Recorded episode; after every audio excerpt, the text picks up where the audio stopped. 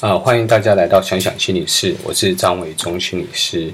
那我今天要跟大家分享，知名经济学家 Tom s o 曾经在访谈提过，很多事物他没有解答，只有手没有 solution，只有 trade off 取舍。简单来说，在你生命中，你要什么，要拿什么来换。若有目标，就必须付出相对应的代价。虽然一个人在生理跟社会的起点可能都不同，付出的代价也会不同。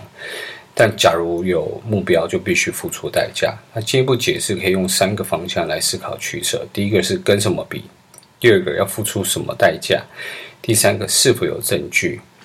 那我先以呃能源议题来举例哈。当我们思考能源议题的时候，我们先看看有什么，我们选择是什么。再来是这选择的代价是什么？最后再思考是否有证据。就选择而言，也看看我们对稳定度的需求。如果我们不介意动不动就停电，像是我们冷气啊或烤箱突然停电，而、啊、工厂动不动就损失的话，或许绿能就是最好的选择。当然，我们也必须了解每个事情都有代代价。绿能也不是完全不影响环境，像是水力发电可能就影响河川生态。那太阳能或风力发电制造过程其实也是有一些污染，它只是相对应来讲，这些对环境的影响是小的。那假如我们对能源供给上稳定是有需要的话，那火力发电或核能发电应该就要是选项。那为了方便讨论，可能就局限在核能方面。那过去常有人举例说核能省电，啊，这也是许多国家离不开核能很大的原因。那不过，相较于世界各国，台湾在处理核废料遇到的困难也可能跟很多国家不同，因为我们国土跟地层的限制，核废料处理一直悬而未决。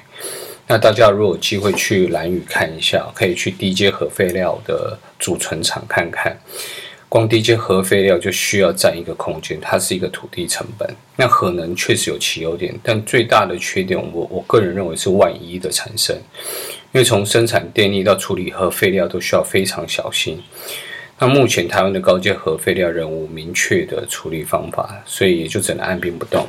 而这些核废料的影响远远超过一个人的寿命。换句话说，核能成成本也包括难以计算的时间成本，这些成本可能会远程，还会需要我们的子孙去承担。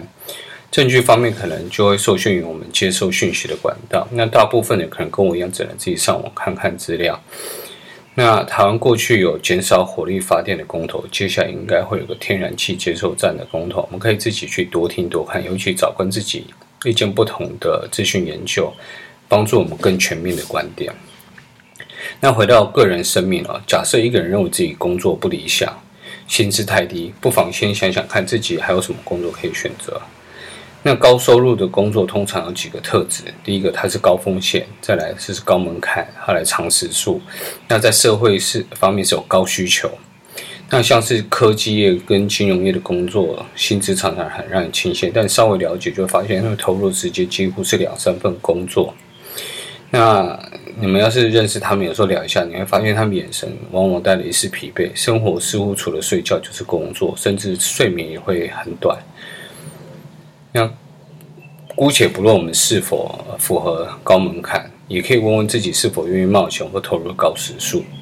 好，冒险意思就是你投入不一定会有结果哦。那假设我们愿意接受风险跟长时间投入，那或许我们选择开业。那评估社。除了评估社会需求以外，我们就开始很认真的去想这些证据啊，要思考要付出哪些代价。除了热忱，我们还要理性的去找证据，了解没有实际的支持，像是足够的人力与资金。这思维可以用在人际关系。假设有一段不好的感情，那我们不想要这感情的话，我们有哪些选择？我有其他人吗？我可以选择单身吗？那你你是否愿意在你的决定付出哪一些代价？那证据可能就有些残酷，就是你如何确定你你是否够好，才能让你理想中的对象选择你？还是积极一点，想办法让你现有的对象就成为你现有对象的理想对象？那或许对方也会变得更理想一点。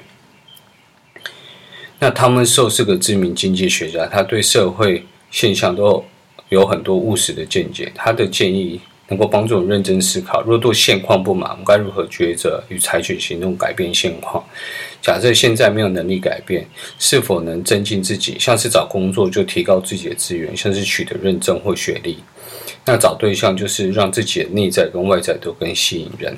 那希望我们都能够成为更好的自己。谢谢大家。